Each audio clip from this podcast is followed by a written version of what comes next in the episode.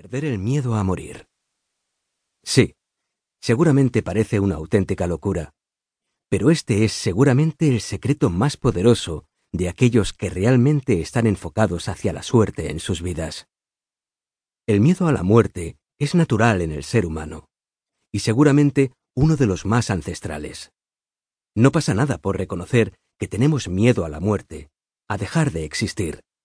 Posiblemente, lo extraño sería justo lo contrario.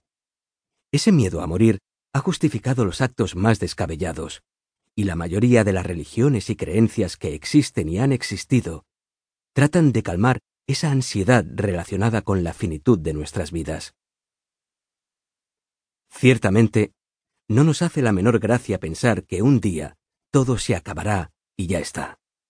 Cada uno de nosotros es único y mágico, y sería una pena que todo terminase para siempre sin más.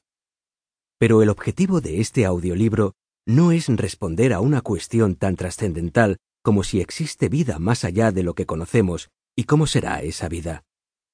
Realmente, lo malo del miedo a morir es que en muchas ocasiones paraliza nuestra capacidad de actuar y de realizarnos. La muerte nos va a llegar a todos y lo que tenga que ser, será. De modo que para poder vivir plenamente y alcanzar la suerte, debemos de desterrar el concepto de la muerte de nuestras vidas. Es un término cargado de negatividad que poco o en nada nos ayuda a ser proactivos.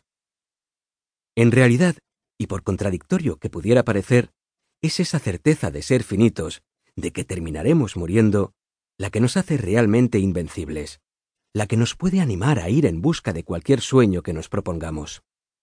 La mayoría de ancianos y personas moribundas piensan que han malgastado sus vidas por temores estúpidos, y justo al final del camino piensan que deberían haber actuado con más determinación, justo cuando ya es demasiado tarde.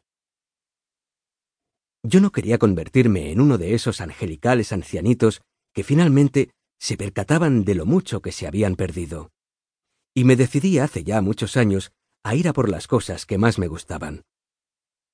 Si esta vida, la terrenal, fuese infinita, posiblemente tendríamos tiempo de sobra para sopesar cuándo hacer esto o lo otro. Pero no. Es finita, nunca lo olvides. Y como nuestra vida es finita y no tenemos la certeza de cuándo llegará nuestro momento, hemos de aprovechar el tiempo que se nos ha dado. En cierta ocasión, tuve la oportunidad de hablar con un puñado de enfermos terminales que estaban dando la vuelta al mundo.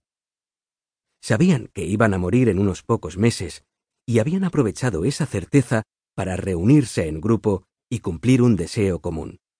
Recorrer el planeta en un viaje de un mes. Fue maravilloso charlar con ellos.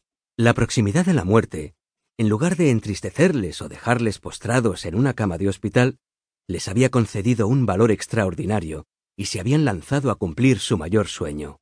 Me reconocían que lo habían ido postergando. Más adelante, otro año será. Y así pasaba un año tras otro sin que nada sucediera. No lo olvides. Vas a morir tarde o temprano.